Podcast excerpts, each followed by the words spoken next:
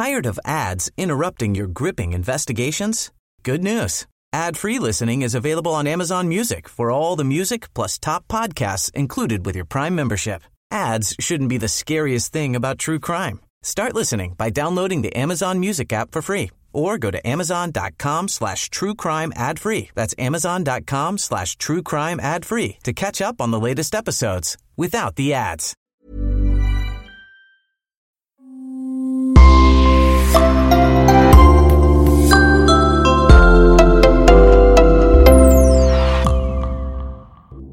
Bonjour et bienvenue à tous.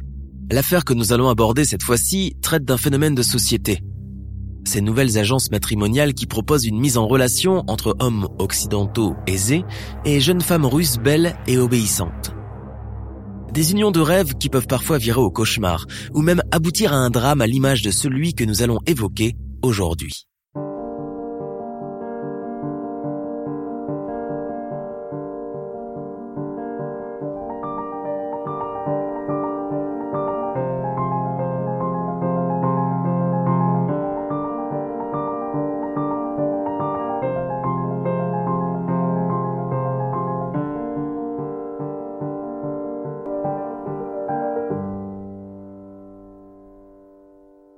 L'affaire débute en 2008, le jour où monsieur Christophe Sion, homme de 46 ans, maladroit avec les femmes dans la vraie vie, décide de faire des recherches via Internet pour trouver l'amour. Il fait la connaissance de Dina Sisoeva sur un site de rencontre. Christophe est séduit par les photos de la jeune russe de 30 ans.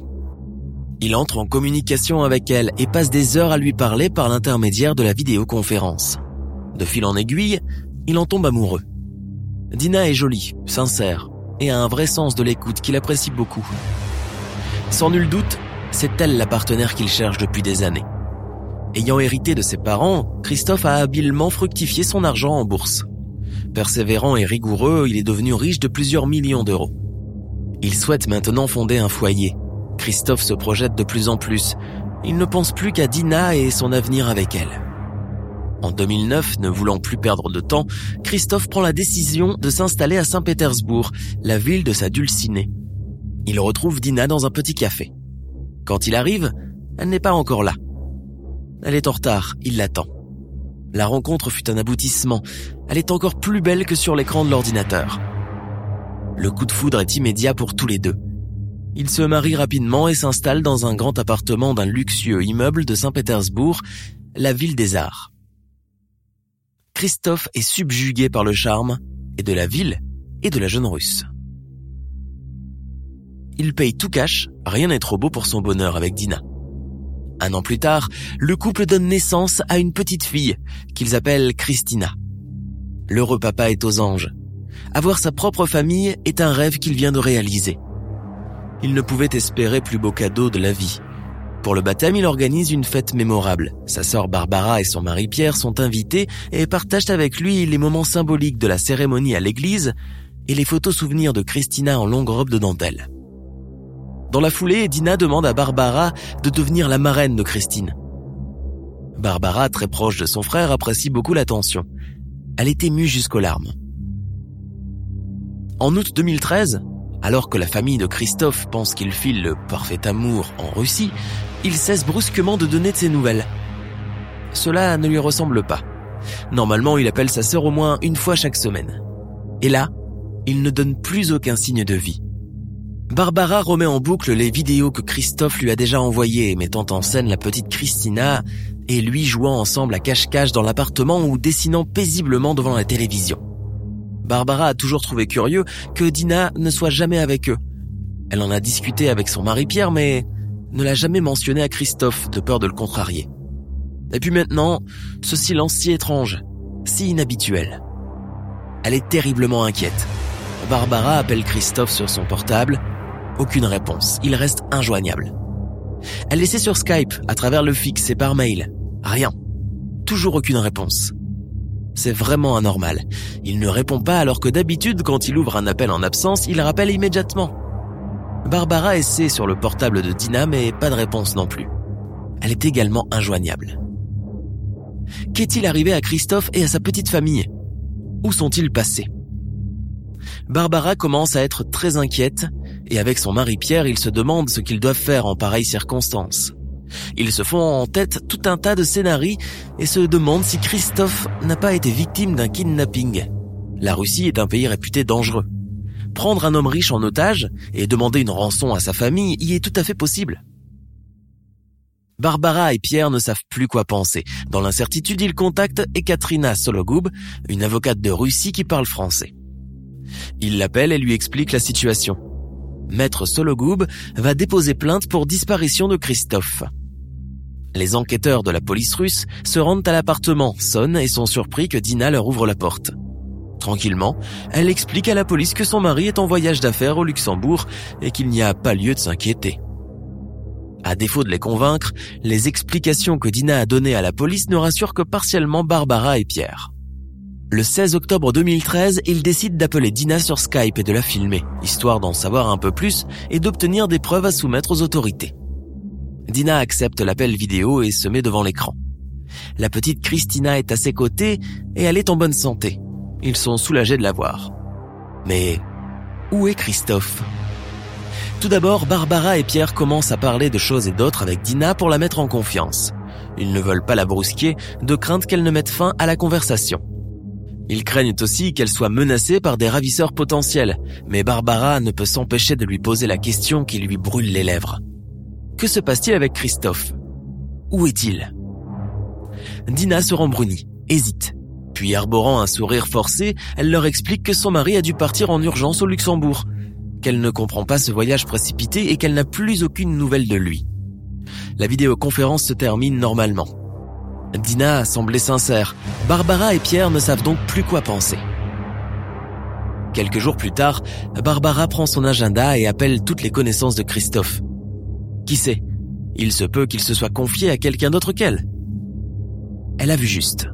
Paul Dupuis, le meilleur ami de son frère, lui apprend que Christophe et Dina étaient séparés depuis des mois, qu'il n'habitait plus l'appartement de Saint-Pétersbourg, et pour voir sa fille à laquelle il était très attaché, il devait verser de l'argent à Dina.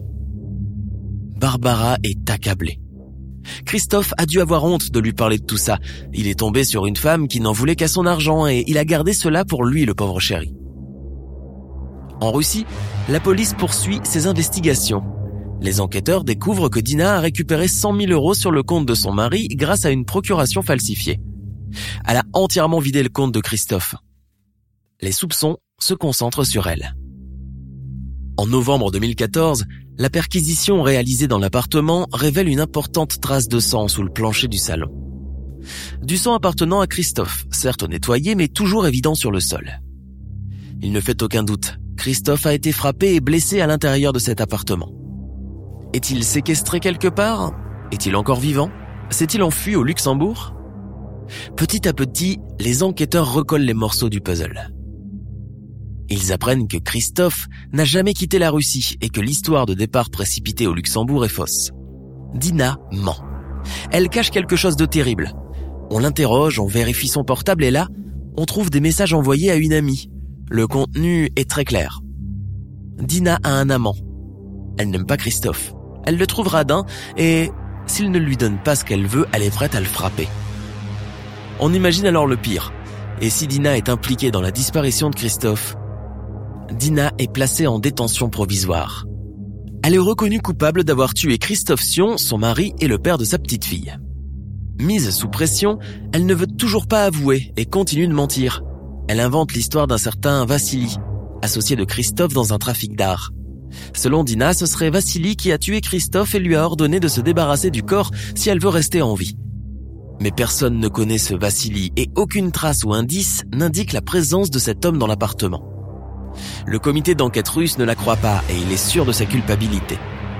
Il reconstitue la scène de crime qui lui paraît plausible. Le 28 août, Dina frappe Christophe à la tête dans leur appartement. Elle utilise un objet contondant en fer. Tombé sur le plancher, Christophe va perdre beaucoup de sang et au lieu de l'aider, Dina va le monoter et ne lui apporter aucun secours. Elle appelle son père pour l'aider à le transporter en voiture dans une forêt de la région de Pskov, à 300 km au sud de Saint-Pétersbourg. Elle le démembre et le brûle partiellement, car elle est pressée de rentrer et de l'oublier. Les enquêteurs recueillent le témoignage du père de Dina qui, lui, avoue avoir aidé sa fille à se débarrasser du corps. En avril 2016, dans la cour d'assises de Saint-Pétersbourg, se tient le procès où Dina est jugée. Calme et froide, elle ne montre aucune émotion ni aucun regret vis-à-vis de ses actes criminels. Depuis le début de la relation, elle n'était attirée que par l'argent de Christophe. Après 17 jours de délibération, Dina est condamnée à 11 ans de prison à Saint-Pétersbourg pour assassinat et escroquerie. Barbara et Pierre sont atterrés. Christophe est mort et Dina, la meurtrière, n'a écopé que de 11 ans. Ironie du sort, son père, le complice qui a avoué l'avoir aidé à démembrer et à brûler Christophe, se retrouve libre et obtient la garde de Christina, sa petite fille. Le chagrin est immense et l'incompréhension est totale. Pour Barbara, ce n'est pas possible. Son frère doit hurler de désespoir là où il est. Elle se bat désormais pour sa nièce Christina, la fillette à 10 ans. Elle veut coûte que coûte la ramener en France. Elle doit bien ça à Christophe, son malheureux frère. Elle se lance dans un long combat judiciaire pour adopter sa nièce, actuellement chez ses grands-parents maternels en Russie au fin fond de la Sibérie. Elle est persuadée que cette famille russe ne s'accroche à Christina que pour l'héritage. Avec l'aide de leur avocate russe, Maître Sologoub, Barbara et Pierre ont entamé des démarches pour adopter la fillette. Mais plusieurs obstacles administratifs se dressent devant eux. Alors qu'elle avait été déchue de ses droits parentaux après sa condamnation, Dina est rétablie ensuite dans ses droits en appel et elle s'oppose à cette adoption avec force et véhémence. Elle compte raccourcir sa peine et sortir pour profiter de l'héritage. Dégoûtée mais toujours décidée, Barbara et Pierre n'hésitent pas à faire des milliers de kilomètres pour aller voir Christina. Ils n'ont eu le droit de la rencontrer qu'à quatre reprises depuis 2014, dont une dernière visite en octobre 2018. Ils ne s'avouent pas vaincus, même si le chemin s'annonce long et difficile. Ils se sont désormais mis en tête d'adopter la petite fille coûte que coûte. On n'abandonnera pas. Christina est notre unique priorité, lâche ce couple déterminé à se battre pour la dignité de Christophe et la délivrance de Christina ils doivent absolument annuler l'appel de Dina pour reprendre la procédure d'adoption. Pour cela, ils lancent un double appel au président Macron et Poutine et courtisent les plateaux de télévision. Pour sauver Christina, ils sont prêts à tout. Pour les soutenir, vous pouvez les retrouver sur le site web sauvonschristina.org. Nous sommes à la fin de notre émission du jour. N'hésitez pas à écouter les autres émissions du podcast et à prendre 5 secondes pour nous laisser un 5 étoiles sur iTunes. C'est vraiment très important pour nous. Vous pouvez aussi vous abonner pour ne pas rater les prochains épisodes et nous suivre sur Facebook pour nous en proposer de nouveaux. Merci et à bientôt.